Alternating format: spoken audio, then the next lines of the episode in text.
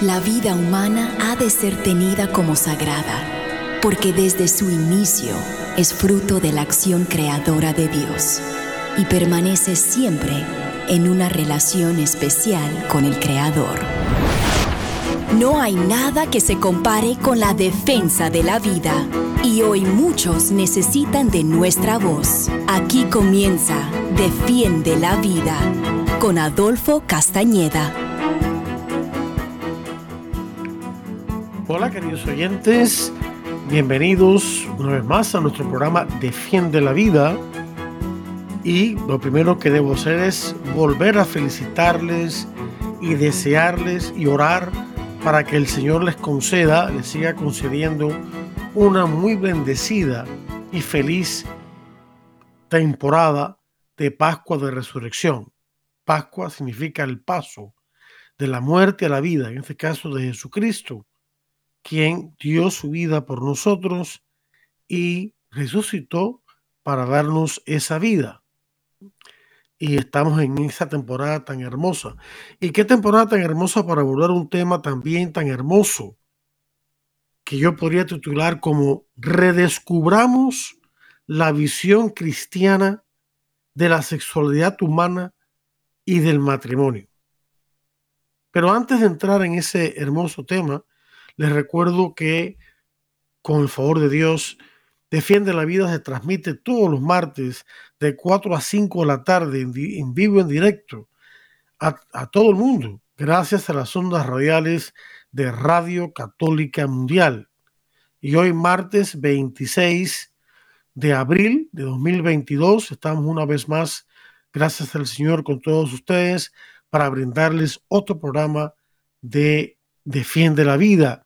La defensa de la vida, como ya he explicado tantas veces, no se limita a luchar contra los ataques contra la vida, como el aborto y la eutanasia, la manipulación de embriones y demás, infanticidio incluso, sino también a defender el matrimonio, a defender los componentes que hacen posible un matrimonio cristiano feliz, bueno, virtuoso.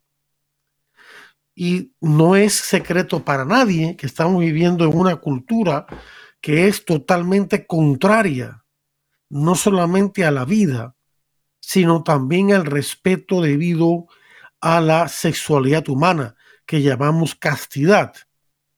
No se puede construir una cultura de la vida si al mismo tiempo no ponemos las bases de una cultura de la castidad que hoy es tan mal entendida, pero que en este programa vamos a explicar. El tema comienza con una cita de San Pablo en 1 Corintios 13, del 4 al 7, el famoso himno al amor, un, pedacito de ese himno donde dice lo siguiente, el amor es paciente, el amor es amable, no tiene envidia, no se jacta, no es orgulloso, no deshonra ni humilla a los demás, no es egoísta, no se enoja fácilmente, no lleva registro de los errores. El amor no se deleita en el mal, sino que se regocija con la verdad. Siempre excusa, siempre confía, siempre espera, siempre persevera. Final de la cita. De nuevo de 1 Corintios 13 del 4 al 7. Hace unos días, el periódico norteamericano The Washington Post publicó un notable ensayo en el cual la autora Christine Emba pedía que se desarrollase una nueva ética sexual. Ella argumentó en ese, en ese ensayo que en lugar de la ética sexual moderna que juzga los encuentros sexuales basándose únicamente en un consentimiento pasajero, consentimiento entre comillas, pues es falso. Lo que necesitamos, según ella, es una nueva ética que defienda las cosas como las relaciones sexuales dentro de un contexto de saber escuchar, ser servicial, y tener responsabilidad mutua. El ensayo de Emba nos recuerda una historia que G.K. Chesterton, el gran eh, escritor inglés católico, relata en la introducción a su brillante defensa del cristianismo, es decir, la ortodoxia. Ortodoxia significa recta doctrina, así como ortografía significa recto escribir, escribir correctamente. La imaginativa historia de Chesterton trata de sobre un aventurero que parte de las costas de Inglaterra con la esperanza de descubrir nuevas tierras. Sin embargo, mientras navega, se pierde irremediablemente. Finalmente, explora la costa de Inglaterra, pero cree erróneamente que se encuentra en una isla desconocida en los mares del sur. El audaz aventurero aterriza en la costa, o mejor dicho, desembarca en la costa y planta una bandera reclamando lo que él cree que es una nueva isla para Inglaterra, pero que en realidad ya es Inglaterra. Chesterton cuenta esta historia como una alegoría de su propia relación con el cristianismo. Cuando joven fue un agnóstico y, como tal, rechazó su educación cristiana y se dispuso a desarrollar una nueva filosofía una filosofía que fuese nueva y audaz, que proporcionaría respuestas a sus preguntas más importantes. Al final, sin embargo, se dio cuenta de que simplemente había redescubierto el cristianismo. Como dijo en una frase famosa, traté de fundar una herejía propia y cuando le, hubo, le hube dado los últimos toques, descubrí que era realmente la ortodoxia, la recta doctrina el cristianismo. Aunque Edna no lo sepa, ella está en un viaje como el de Chesterton. Emma cree que es una aventurera audaz al desechar la ortodoxia, entre comillas, de la actualidad que se basa en la ética sexual puramente, que basa la ética sexual puramente en una noción superficial del consentimiento y al abogar por algo radical y subversivo basado en la entrega mutua. O sea, Emma cree que está siendo radical y subversiva al proponer una ética sexual basada en la entrega mutua. Pero por supuesto, esta novedad radical, radical entre comillas, que nos presenta Emba, es simplemente lo que la civilización cristiana ha enseñado durante más de dos mil años. Emba también ha descubierto que las relaciones sexuales casuales son una receta perfecta para el desastre. Lo que el ensayo de Emba deja muy claro es cuán urgente nuestra cultura necesita redescubrir esta antigua ética sexual. Sus descripciones de la escena moderna de las citas amorosas son sombrías más allá de las palabras. El corazón de uno se, se rompe en pedazos cuando leemos acerca de hombres y mujeres jóvenes que Emma describe que nunca han conocido nada mejor. No han conocido el verdadero amor. Qué triste. Emma describe las experiencias de una muchacha de 25 años, a quien llamaremos por el nombre ficticio de Rachel, o en español Raquel, y aunque Raquel le dice a Emba que nunca se ha visto obligada a hacer nada que no quisiera hacer, ella, sin embargo, recibió una lista de encuentros infelices con posibles parejas románticas, relaciones sexuales consentidas por un sentido equivocado de cortesía, actos extremos solicitados y ocasionalmente permitidos insultos degradantes a medida que se desarrollaban las cosas y arrepentimientos posteriores. Final de la cita. El caso de Raquel no es inusual. A pesar de haber tenido el concepto de, del consentimiento en sus cabezas desde que eran niños, muchos de los jóvenes con los que habló Emba admitieron que habían tenido encuentros sexuales problemáticos que en el mejor de los casos los habían dejado con una sensación de vacío, de falta de sentido, y en el peor, gravemente degradados o asustados. Una mujer de 30 años, llamada Caitlin, le dijo a Emba que ha estado saliendo con un hombre que le gusta, pero agregó, él me ahoga, me asfixia durante las relaciones sexuales. Caitlin luego le pregunta a Emma, ¿qué piensas de esto? ¿Está bien o está mal? Hay tanto error, queridos amigos, en esa última oración, en esa última expresión de esta mujer llamada Caitlin, que es difícil saber por dónde empezar. Como Emma señala correctamente, aquí hay un caso en que el consentimiento este consentimiento, mal llamado así, porque no es un consentimiento verdadero, porque un consentimiento verdadero es un consentimiento de un amor para toda la vida. Pero este consentimiento pasajero salió mal, terriblemente mal.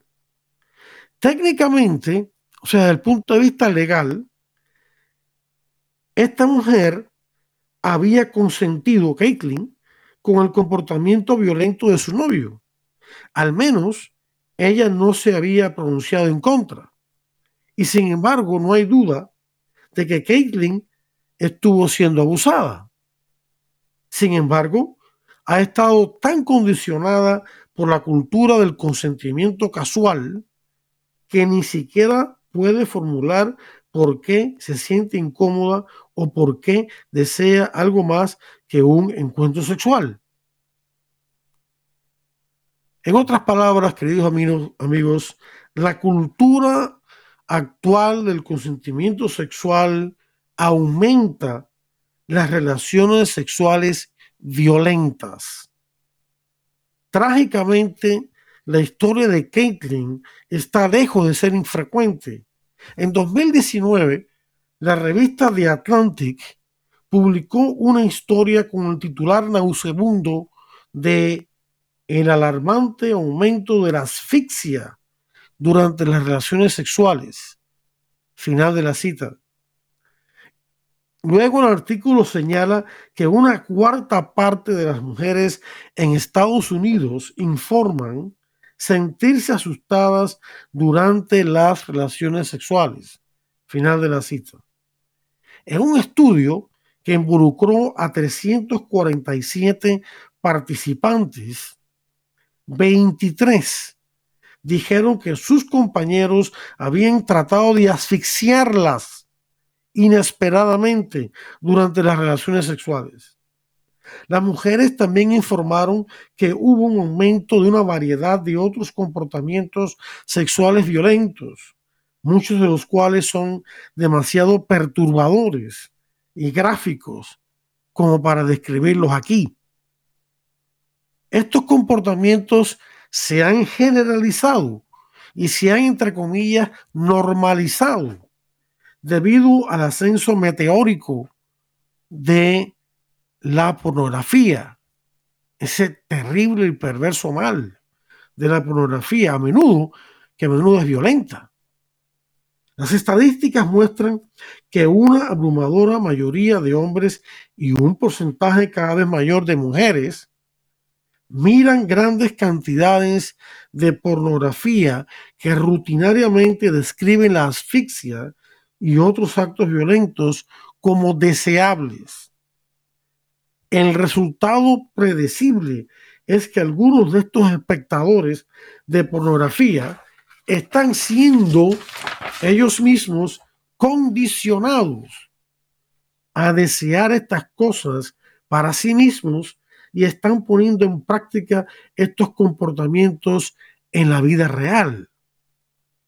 El resultado más perturbador, sin embargo, es que aquellos que no quieren hacer cosas como estas y simplemente buscan amor y romance, se sienten presionados a dar su consentimiento porque después de todo, todo el mundo lo está haciendo, dicen. Y no es la gran cosa. No, hay que preocuparse. Como escribe Emba, la presión para decir sí se siente más como una presión para no decir no, para estar a la altura del estereotipo de mujeriego insensible que los bajos, estándares de la cultura del consentimiento actual todavía parecen permitir.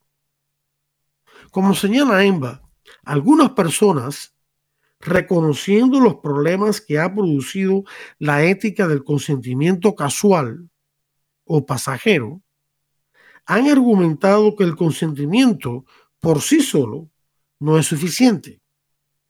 Los depredadores sexuales siempre presionarán y ampliarán los límites, obteniendo un consentimiento poco entusiasta es que, es, que es suficiente para protegerlos de las consecuencias legales de sus acciones o de sus actividades sexuales.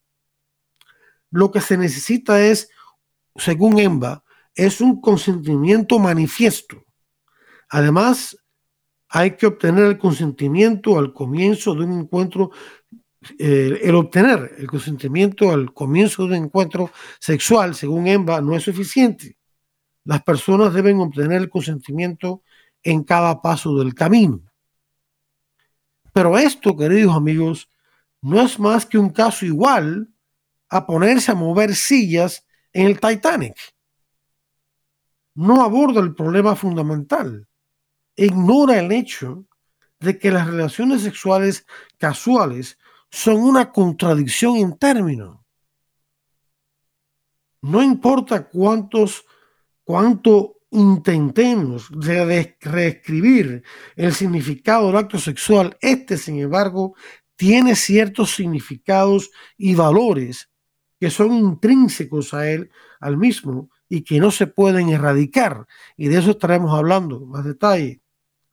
Es un acto profundamente íntimo, un acto propio y exclusivo de los cónyuges, como dice el Catecismo de la Iglesia Católica en el número 2360.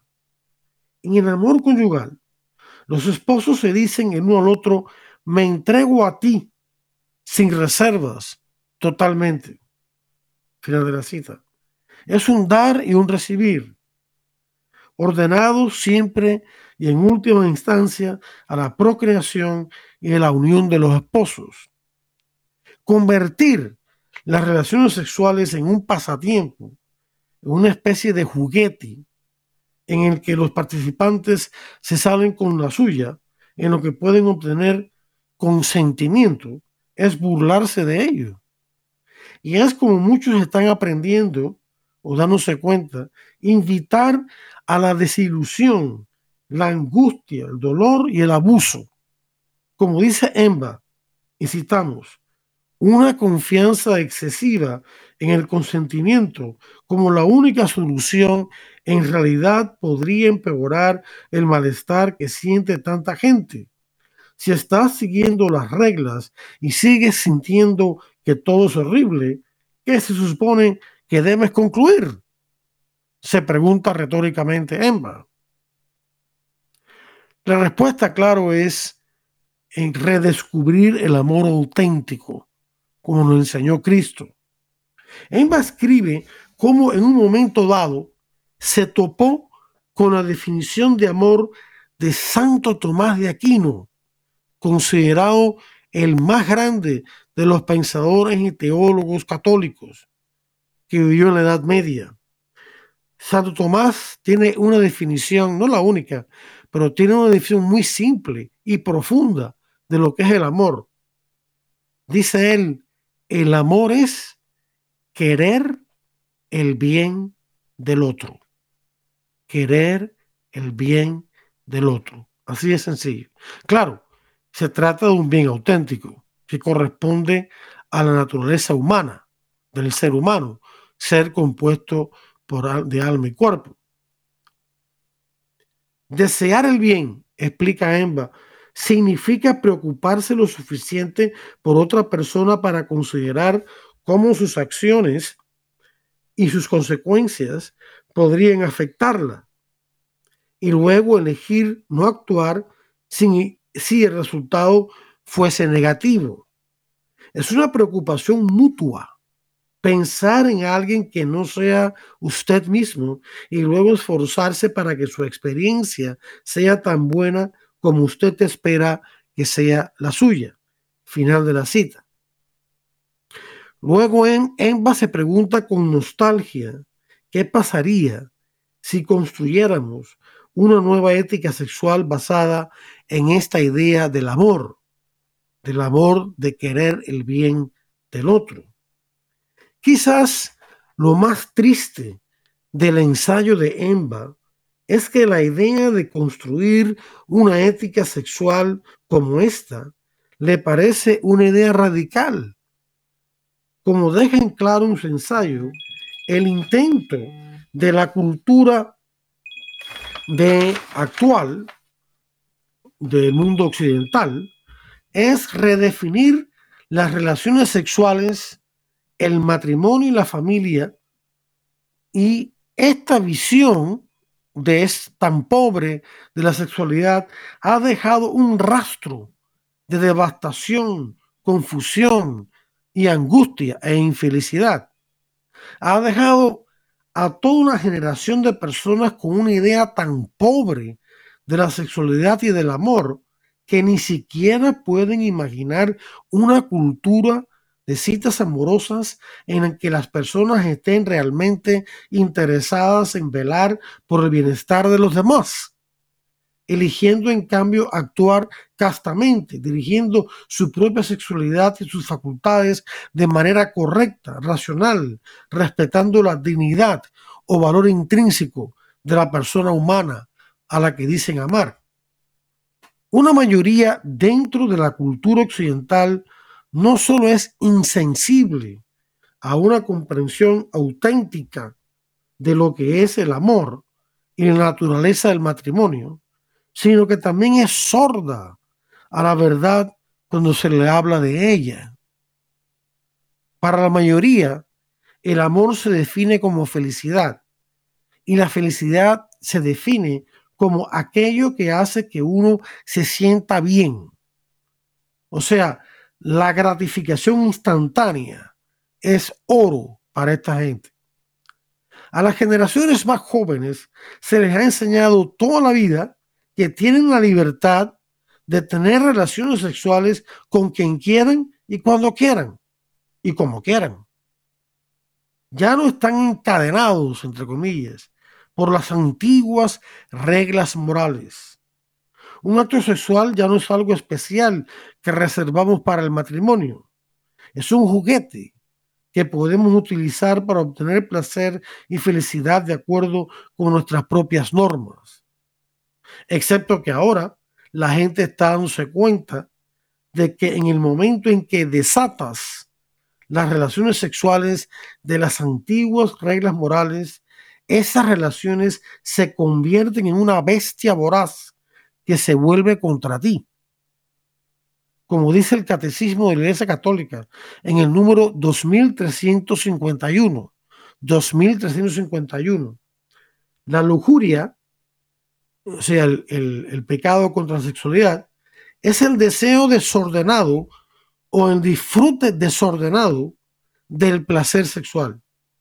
El placer sexual es moralmente desordenado cuando se busca por sí mismo aislado de sus fines procreadores y unitivos. Final de la cita del catecismo número 2351. Fíjense que el catecismo no está diciendo que el placer sexual es malo en sí mismo. Lo que está condenando es el placer sexual desordenado. Es decir, que no está en función de el orden moral que Dios ha creado, que no está en función de los valores que Dios ha inscrito en el ser mismo del hombre y de la mujer, en su alma y en su cuerpo. Y menciona dos valores que son clave, la apertura a la vida y la unión en el amor, sus fines procreadores y unitivos. Final de la cita. Cuando Emba clama por un nuevo enfoque de las relaciones sexuales, lo que realmente está pidiendo, aunque no lo sabe, es una restauración del ideal cristiano del matrimonio. El placer sexual pertenece a una unión permanente y de por vida entre un hombre y una mujer, en la que cada miembro de la pareja está dispuesto a conocer y aceptar las consecuencias emocionales y físicas de relaciones sexuales, incluida la nueva vida humana, que son capaces de procrear. Estamos hablando, por supuesto, solo dentro del matrimonio. Solo en una relación así, la mujer puede sentirse segura y valorada por lo que es Solo en tal unión se reta a un hombre a canalizar sus deseos o impulsos sexuales de una manera que respete a su esposa y a sí mismo y lo haga un mejor hombre y contribuye a que ella sea una mejor mujer. Solo en tal unión el acto sexual se vuelve dador de vida y amoroso. El acto sexual no debe ser un mero encuentro de cuerpos en el que los dueños de esos cuerpos obtengan todo el placer que puedan por todos los medios necesarios, siempre que obtengan el consentimiento pasajero del otro. Debe ser un encuentro entre un hombre y una mujer, acto propio exclusivo de los esposos, que en lugar de estar enfocado en agarrar o tomar del otro, se empeñan en darle al otro, que están expresando el tipo de amor descrito por San Pablo en la primera carta de los Corintios que citamos al principio del programa. Un amor que es paciente, amable y generoso. Un amor que protege, confía, espera y persevera. Vamos a hacer una pausa, queridos hermanos, eh, en este programa Defiende la Vida a través de Radio Católica Mundial y vamos a escuchar unos interesantes y también importantes mensajes de Radio Católica Mundial. No le cambia el dial, que ya regresamos con mucho más aquí en Defiende la Vida. Estamos en Defiende la Vida. Enseguida regresamos. Defiende la Vida con Adolfo Castañeda continúa, luego de estos mensajes. Descarga nuestra app de EWTN en tu celular, donde podrás disfrutar de toda nuestra programación en vivo de radio y televisión, además de podcast, noticias y la Biblia. Descárgala gratis en Google Play Store y Apple App Store.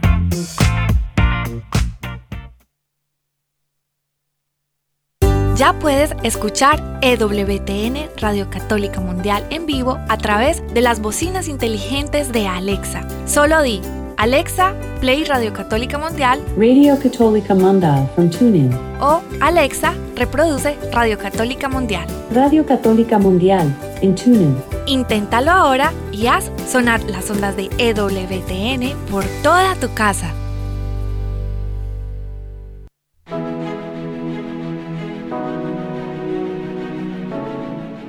Madre Angélica siempre dijo que EWTN depende de la providencia de Dios y ustedes son la expresión de esa providencia. Gracias a su apoyo podemos seguir llevando el esplendor de la verdad a cada rincón de la tierra. Únete a nuestra misión, llevemos juntos la buena nueva y ganemos más almas para Dios.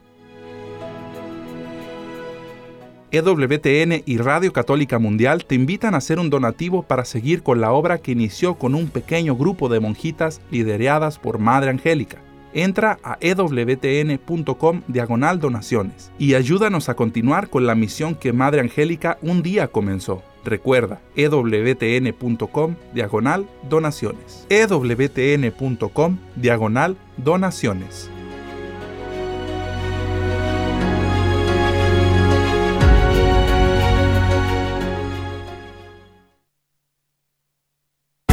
Y ahora continúa Defiende la vida con Adolfo Castañeda. En vivo por Radio Católica Mundial. Defiende la vida con Adolfo Castañeda. Continúa ahora. Hola queridos oyentes, bienvenidos de vuelta aquí a su programa Defiende la vida.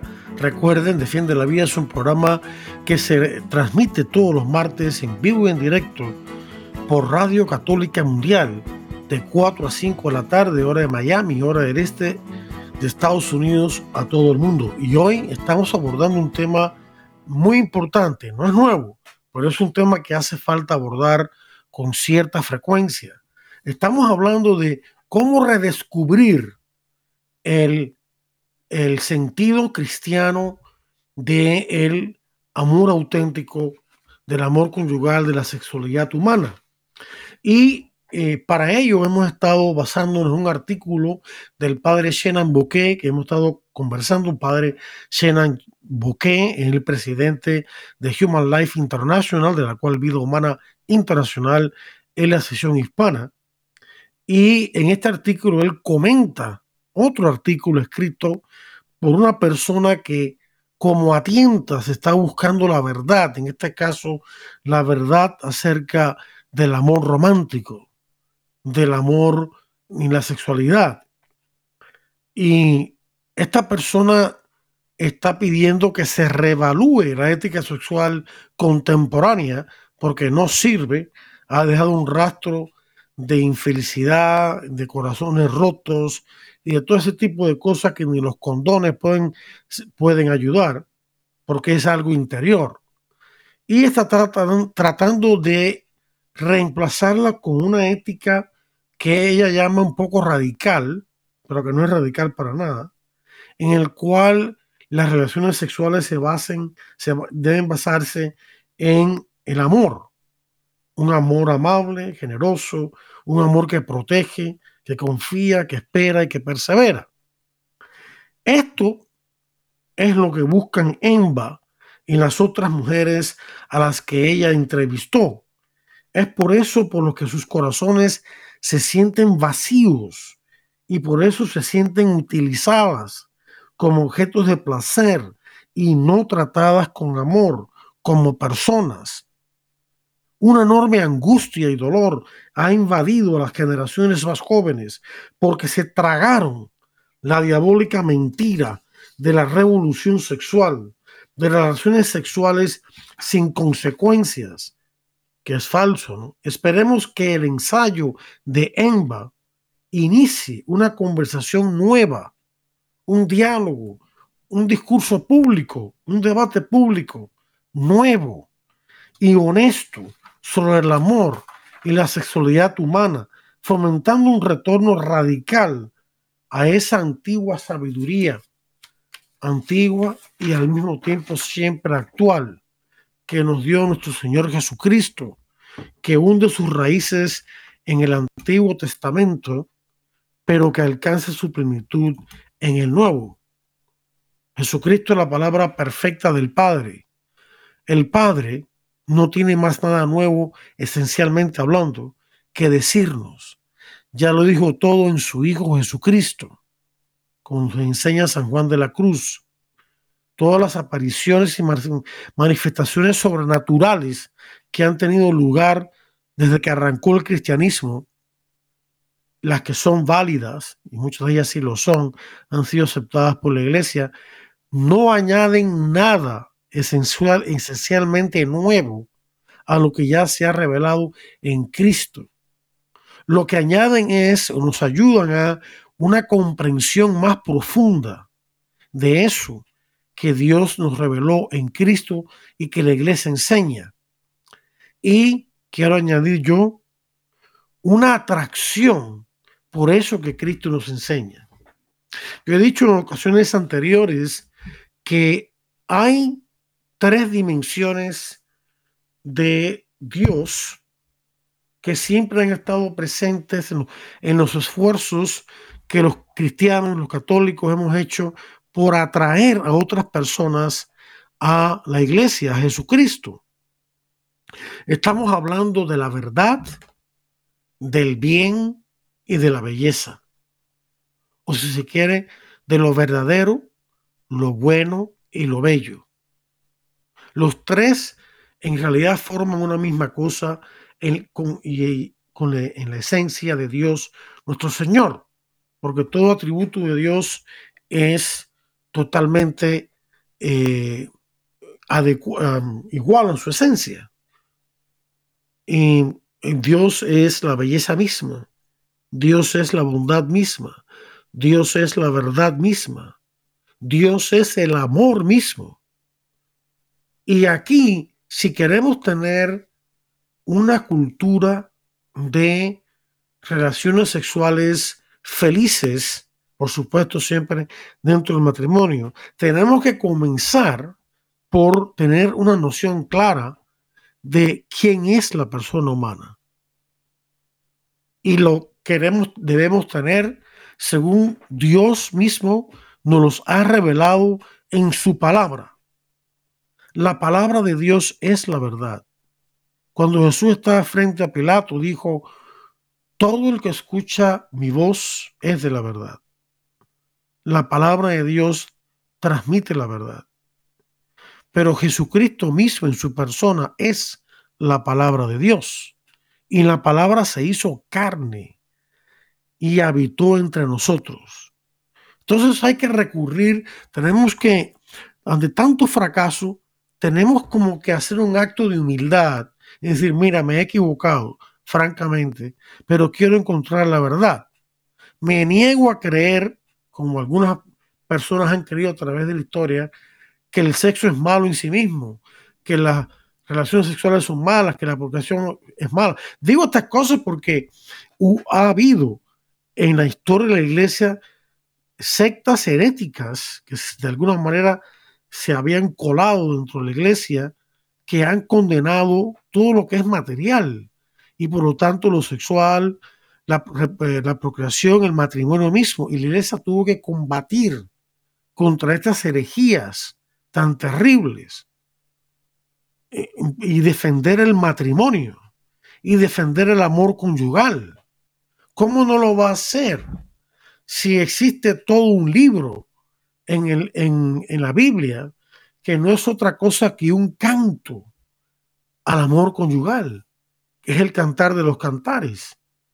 San Juan Pablo II nos dice que el cantar de, los cantares nos narra en forma de poesía la naturaleza del amor conyugal en la época de la inocencia, de la inocencia original, es decir, antes del pecado original, antes de que el pecado original trastornara toda esta cuestión de la sexualidad, que es lo que estamos viendo hoy en día.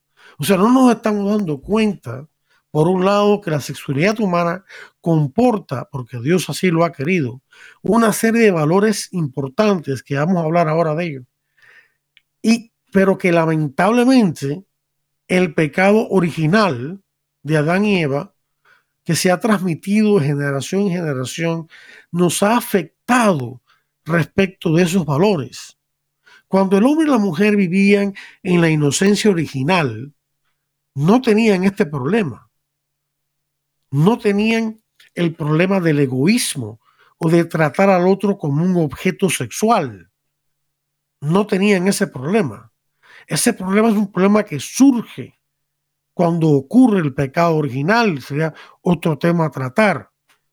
Y la inclinación al mal que tenemos todos dentro de nosotros, que viene del pecado original, se llama concupiscencia. La concupiscencia es la tendencia al egoísmo, a hacer el mal, que vino del pecado original. En sí misma no es pecado, pero inclina al pecado. Y tenemos que combatirla con las armas de Dios, con la oración, con la misa, con la Biblia, con los sacramentos, con la devoción a María, etc. Con la disciplina del cuerpo, no con una vida desordenada. Pero lo importante aquí es, ¿quién es la persona humana? La Biblia define a la persona humana, las primerísimas páginas de la Biblia define a la persona humana, al hombre y a la mujer, como seres que han sido creados a imagen y semejanza de Dios. Son los únicos seres de la creación material que han sido creados a imagen y semejanza de Dios. En otro momento hablaríamos de los ángeles, que son espíritus puros. ¿Qué significa esto de haber sido creado a imagen y semejanza de Dios? Significa que la persona humana, porque Dios lo ha creado así, tiene la capacidad de conocer y amar a Dios y a entrar en una relación interpersonal de amor, de respeto, de, de convivencia con Dios y con los demás. El ser humano se define como esa criatura terrestre, la única criatura terrestre que tiene esta capacidad de salir de sí mismo o de sí misma y amar a Dios y amar a los que lo rodean. Y aquí viene una cosa muy importante. ¿Qué significa esto de amar? Hay varias maneras de definirlo. A mí me gusta mucho como lo define San Juan Pablo II cuando habla del concepto de la dinámica del don en sus catequesis de la teología del cuerpo, que por cierto tenemos nosotros eh, acá y tenemos un curso de eso, de los que están interesados. Me pueden escribir. Los que estén interesados en recibir estos artículos por correo electrónico, por nuestro boletín electrónico, suscribirse al mismo y otras informaciones más, el nuevo curso de formación que tenemos. Solamente me escriben a adolfo arroba org, adolfo arroba org y con muchísimo gusto nos pondremos de acuerdo para hacérselo llegar. Pero en esa catequesis de la teología del cuerpo, imagínense ustedes, el cuerpo ha sido creado con Dios con un valor inmenso. El cuerpo va a ser resucitado por Cristo con un con un cuerpo tan glorioso como el suyo, si somos fieles a Él, y vivirá, viviremos eternamente junto con Cristo, María y los santos, con nuestros cuerpos glorificados para siempre. El ser humano es un ser eterno. Tuvo un comienzo, pero no va a tener fin. Pero la clase de fin que va a tener depende de si hacemos caso a Cristo o no. ¿Qué, es esto del amor de que habla Dios? El, Padre o el Santo Padre San Pablo II lo describe en términos de la dinámica del don. Y quiere decir lo siguiente, cuando uno ama, cuando el hombre ama a su esposa, el hombre, lleno de la gracia de Dios en el inocencia original, veía a Eva no como un objeto de placer, sino como un don de Dios que Dios le había dado a él. Todo lo que Dios ha creado es un don. Todo está permeado por la dinámica del don.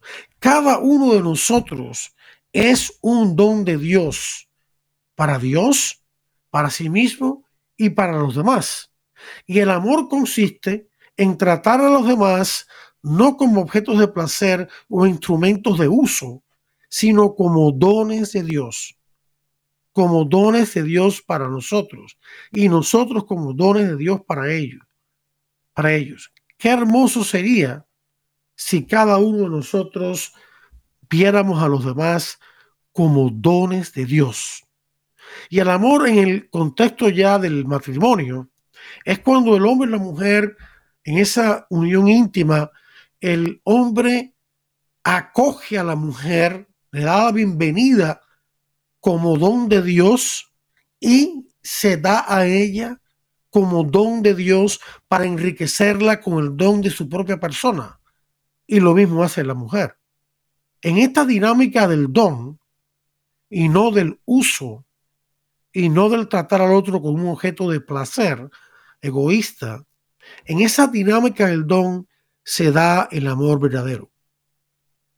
El Papa San Juan Pablo II también se basó en una idea filosófica que eh, salió de un filósofo que se llama Immanuel Kant en el siglo XVIII, en el siglo de las luces, Kant cometió errores en su filosofía, vamos a ser claros, pero en esto que voy a decir ahora dio en el clavo. Kant dijo, y eso se llama el imperativo categórico en su visión de la, de la moral. El Kant dijo, nunca trates a los demás como meros medios, sino como fines en ellos mismos. Presten atención a esta definición. Nunca trates a los demás como meros medios. En otras palabras, no te limites a usar a los demás. Trátalos por, y quiérelos por sí mismos. Esto unido con la idea del don de San Juan Pablo II encaja perfectamente. Si nosotros vemos a los demás y los tratamos como fines en ellos mismos, no para manipularlos, no para someterlos a nuestro dominio egoísta, no para usarlos, no para maltratarlos, sino como fines en ellos mismos. Los estamos automáticamente viendo como dones de Dios. Es lo mismo. Si yo veo al otro como un don de Dios para sí mismo, para Dios y para mí, entonces va a ser muy distinta la manera en que voy a tratar al otro si tuviera la idea de que el otro es un objeto para yo poder usarlo a mi conveniencia sexual, económica, política, de cualquier conveniencia que yo tenga. Entonces el amor, por definición, es gratuito. Se ama porque sí. No hay una razón que me diga, tú tienes que amar porque. Es cierto que Dios nos manda amar, pero ¿por qué Dios nos manda amar? Dios nos manda amar a los demás porque los demás son dones de Dios porque los demás son valiosos en sí mismos, porque los demás, al igual que yo, hemos sido creados imagen de Dios y hemos sido llamados a una vida eterna. Y si hemos sido llamados a una vida eterna, es porque cada uno de nosotros posee un valor, una dignidad, es lo mismo, infinita. Y, y el valor no se destruye, se ama. Dios nos ha mandado amar al prójimo porque el prójimo, al igual que nosotros, es un valor. Y los valores se aman. Por eso es que amamos, pero en el fondo no hay razones para amar. El amor es gratis, se da de porque me da la gana, de, porque sí. Es un acto de gratuidad. La palabra gratis y la palabra don van muy unidos. Don, regalo. El, don es una cosa gratis. El, el amor es gratis. Luego el amor es reconocer al otro como un don y aceptarlo y acogerlo como tal y cuidarlo y protegerlo y defenderlo y darme de mí mismo a esa persona. Entonces, es un mundo muy diferente y cuando toda esta visión del amor se expresa en el acto conyugal, entonces tenemos un acto conyugal que va a producir más gozo, más felicidad, más unidad, más confianza, más paz, que cualquier otra cosa, que cualquier otro acto sexual. Y eso es lo que Dios quiere para el matrimonio. Y la iglesia enseña eso. Miren, como el tiempo que queda es corto, quiero resumir la enseñanza que me queda en lo siguiente. La iglesia enseña mucho acerca del matrimonio creado por Dios en Génesis 2.24. Por eso dejará al hombre su padre a su madre y se unirá a su esposa y los dos serán una sola carne. Entonces, lo que Dios ha unido, que no separe el hombre. Y en Génesis 1, del 27, perdón, del 26 al 28, Dios, el, el, autor sagrado dice que Dios crea al hombre y a la mujer a imagen de Dios y les dice que procreen, que llenen al mundo con sus hijos y que eh, dominen administrativamente, no despóticamente a la creación. Ese es el cuadro del Antiguo Testamento y la iglesia ha desarrollado esta enseñanza y resumiéndola, ha dicho que la sexualidad humana y el amor conyugal tienen tres grandes valores. Se puede explicar con mucho más, pero quiero resumirlo en estos tres grandes valores. El primero es el amor conyugal, un amor verdadero, un amor total, un amor desinteresado, un amor que se da completamente, un amor que ve al otro como don, como fin en sí mismo o en sí misma. También es un amor necesariamente, intrínsecamente abierto a la vida. Y aquí viene el segundo valor, la procreación. En términos de los fines del matrimonio, la Iglesia ha enseñado siempre y correctamente que el fin principal del matrimonio es la procreación. Y la razón de eso es muy simple. La procreación es una persona, es un ser.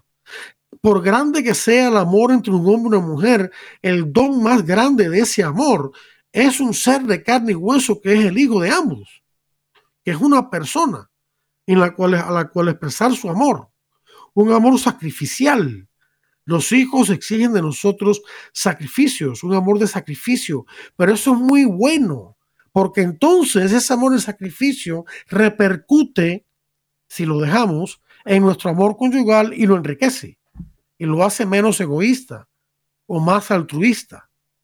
Entonces tenemos el amor conyugal como don de uno mismo en los demás, y aquí habla San Juan Pablo II de la dinámica del, de, de, la libertad del don, que quiere decir básicamente que la libertad en términos cristianos es el autodominio. Cuando yo me domino mi egoísmo, soy capaz de abrirme al amor a los demás y de los demás para mí. Entonces, amor, vida, procreación. Pero hay un tercer valor que a veces se nos olvida, sobre todo nosotros los católicos. Y se trata del signo sacramental. El signo sacramental. Fíjense, cuando Dios creó al hombre y la mujer en inocencia original, cuando ellos se unían, esa unión era eficaz en el sentido de transmitir la gracia de Dios a ellos mismos y al resto de la creación. San Juan Pablo II le llama eso el sacramento primordial. Cuando vino el pecado, esa eficacia de transmitir la gracia se perdió, pero cuando vino Cristo, restauró el sacramento primordial a la dignidad de sacramento de la nueva alianza. Y el sacramento es un signo eficaz que eficazmente transmite la gracia que Cristo ha instituido y que ha dado la iglesia para transmitir esa gracia. Esa gracia nos da la potencia para amar y conocer y respetar a nuestro cónyuge. Entonces, el signo sacramental tiene dos partes. La primera parte son las palabras de consentimiento mutuo, de entrega mutua que se expresan los novios en la boda. La segunda parte del, signo es la unión física, el acto conyugal que los novios realizan una vez ya casados después, más tarde, y que expresa el contenido de las palabras que se dijeron uno al otro, que expresa su decisión de amar para toda la vida, de, respetar, de, acoger, etcétera, etcétera. Entonces, la razón por la cual las relaciones sexuales fuera del matrimonio están mal es porque no expresan este compromiso. Así de sencillo, están malas en sí mismas, no sirven para nada. Al contrario, hacen daño, un daño terrible que hayamos descrito. Mientras que cuando el signo sacramental, el signo del matrimonio, que es las palabras de entrega y la unión conyugal se dan, entonces sí tenemos un amor sexual verdadero. Y hay más todavía. Ese signo, ese sacramento del matrimonio es y debe ser reflejo, ya sería otro tema, e imagen del amor entre Cristo y la iglesia. Nuestros matrimonios son, son y deben ser todos los días reflejo del amor que Cristo siente por la iglesia y la iglesia por Cristo. Y eso está en la, Biblia, en Efesios 5, del 21 al 33. Efesios 5, del 21 al 33. Es todo lo que tengo para ustedes hoy. Espero que les haya sido de utilidad. Les deseo a todos la paz de Dios y les invito la próxima semana para otro interesante programa de Defiende la Vida. Hasta entonces.